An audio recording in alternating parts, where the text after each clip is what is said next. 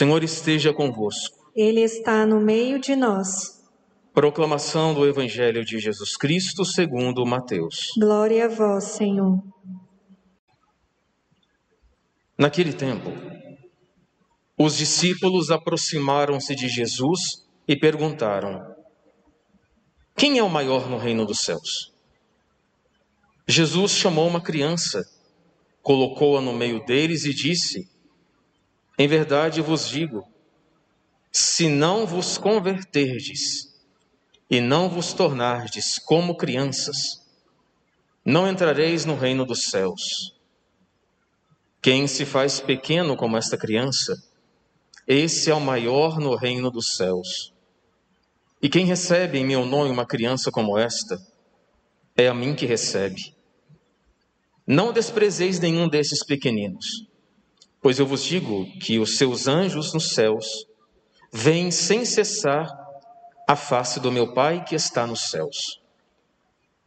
Que vos parece? Se um homem tem cem ovelhas e uma delas se perde, não deixa ele as noventa e nove nas montanhas para procurar aquela que se perdeu? Em verdade eu vos digo: se ele a encontrar, ficará mais feliz com ela do que com as noventa e nove que não se perderam.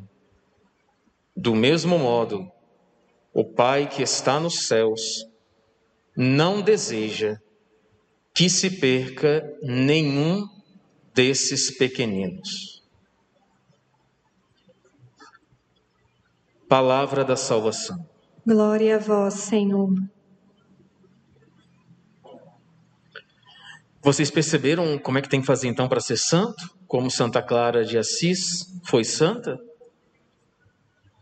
Agir como criança, não infantis, mas agir como criança, um coração de criança, ou seja, um coração que não tem maldade, gente. A criança até um certo ponto, ela não tem maldade no coração. Ela é inocente, ela depende do pai e da mãe. Para que nós possamos alcançar a santidade, nós temos que ser ter esse coração sem malícia, tirar o coração malvado, agir como criança no colo do Pai do céu, depender dele Muitas pessoas querem ser autossuficientes e acabam quebrando a cara. Para ser santos, como Santa Clara foi, nós precisamos ter um coração de criança, porque somente os puros vão ver a Deus. Nosso Senhor disse isso na montanha das bem-aventuranças. Somente os puros de coração verão a Deus. Santa Clara sim o foi desde que ela quis entrar para imitar São Francisco, ela teve um coração de criança. Por isso que nosso Senhor sempre se comunicava com ela, porque todos aqueles que buscam essa pureza no coração ouvem a voz de Deus e são protegidos. Se vocês pegarem a biografia de Santa Clara, vocês vão ver o que que nosso Senhor fez na vida dessa mulher como nosso Senhor protegeu essas monjas, essas monjas que reservaram tudo somente para Deus, todo o seu coração. Tem uma, uma passagem da vida de Santa Clara de Assis que estavam também querendo invadir a cidade de Assis e ela retirou a roupa, sentou sobre cinzas, pegou o véu da cabeça, retirou colocou fogo como sinal de penitência e rezou durante dias em jejum. E depois o Papa reconheceu que foi a oração de Santa Clara que livrou Roma da invasão. Outra vez também ela estava já doente, em cima de uma cama, e foram falar, chamava ela de mãe. Mãe, os otomanos estão subindo os turcos otomanos já estão começando a escalar as paredes do convento. E ela já debilitada, tanta penitência que essa mulher fez, tanta vida de oração, tantas confissões, debilitada pelo cansaço do corpo que ela realmente colocou para se purificar nesse mundo. Todos os santos foram assim, viu? Eles faziam penitência, é, se sacrificavam para domar a vontade. Quando você doma a vontade, você tem a vo sua vontade nas suas mãos. Aí sim você pode coordenar. Agora, a sua vontade não pode te dominar. Todos os santos tiveram a vontade em mãos, porque se sacrificavam, se penitenciavam, rezavam e amavam a Santa Missa. Quando foram então chamar Santa Clara de Assis, ela pediu para pegar a hóstia santa, né? Dentro vivia numa caixinha, no cibório, antigamente, não tinha aquele ostensório como nós temos hoje.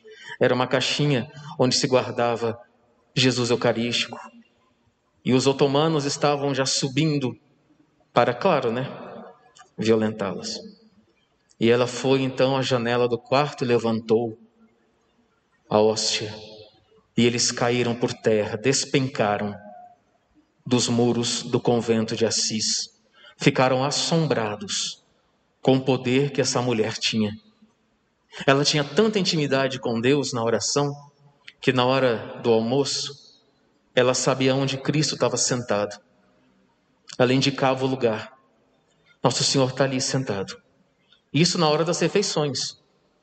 Ela comia só verduras e legumes, porque ela não queria comer outras coisas para poder penitenciar o corpo. Então ela ficava com vontade, mas ela falava assim: não, tudo é válido pela vida eterna. Essa vida que um dia vai cair, vai acabar. Eu tenho que lutar pela outra vida que não terá fim. Então, de tudo ela pôde fazer para ser santa. Tudo. Teve uma outra vez também que ela estava muito enferma e ela não pôde acompanhar a missa do galo do dia 24 lá em Roma. E o que que ela fez? Da, da cela dela onde ela estava, ela teve a visão da missa toda do galo.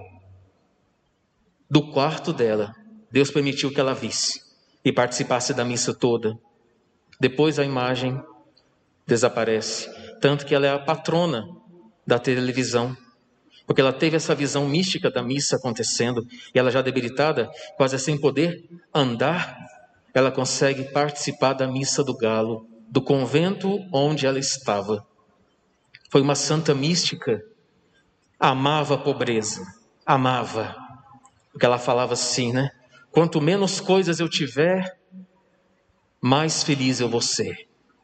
Quanto menos coisas eu me apegar nesse mundo, mais o meu Cristo eu vou ter. Os santos eram assim. Os santos não tinham apego com nada e nem com ninguém. Nada, nada, nada, nada. Nada os prendia a este mundo.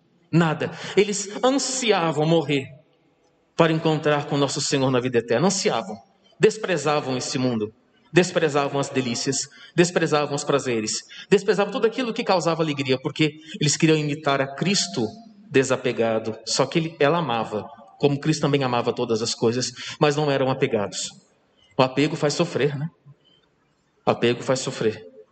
O apego das pessoas, das coisas, faz sofrer, fecha o coração pesa a alma. Aqueles que são apegados às pessoas, apegados a sentimentos das outras pessoas para ser feliz. Que negócio é esse? Não. Não fica mendigando sentimento do outro, não. Nem pensar, você não precisa disso, não. Você já tem o maior sentimento do mundo, que é o amor. Só o fato de você saber que você é amado por Deus infinitamente, um amor eterno, ficar mendigando amor de outros, carinhos, de outras pessoas para ser feliz? Não, isso não. Sejam, amem, tomem conta, como se fosse seu, mas não tenham apego a nada e a ninguém. Porque o apego, ele gera dor. Gera dor. A única pessoa que você tem que ter esse apego é a nosso Senhor Jesus Cristo. É o único que você não pode desgrudar o olho todos os dias. O único na sua vida. O resto, gente, é o resto. Que Santa Clara de Assis nos ajude. Ah, estava esquecendo aqui. É, quando esses otomanos caíram no chão, despencaram das portas do convento, ela ouviu uma voz de criança dizendo assim: Eu te protegi e vos protegerei Depois ela, com o dom do Espírito Santo, ela foi entender que era o menino Jesus. Eu te protejo e vos protegerei. Ou seja, proteger todas as clarissas do mundo inteiro, as monjas clarissas. Quando a gente ama a Deus sobre todas as coisas, Deus nos protege. Engraçado, né? Deus nos protege. Quando a gente busca de coração, de entendimento, com todas as nossas forças, Ele nos protege. Ele não deixa os inimigos subirem às nossas moradas. Ele não deixa os inimigos subirem nos nossos palácios. Ele nos protege de uma forma misteriosa. Todos aqueles que amam a Deus sobre todas as coisas. Todos aqueles que são desapegados às coisas desse mundo. Todos aqueles que rezam e fazem penitência e sacrifícios. Deus protege de uma forma misteriosa. É assim que ele trata os santos. E você também pode ser. Se ela conseguiu, por que, que você não vai conseguir ser santo? A gente pode não ter dons místicos, mas a gente pode ser santo sim. Claro, por que não? O Papa vai dizer que tem muito mais santos que a igreja não sabe o nome do que aqueles que ela nomeou. Ou seja, você é um bom candidato para ser um santo, mesmo que seu nome não seja elevado aos altares da igreja. Mas você pode ser santo e deve ser santo. Nossa obrigação nesse mundo é ser santo como o vosso Pai do céu é santo. Imitem Santa Clara de Assis.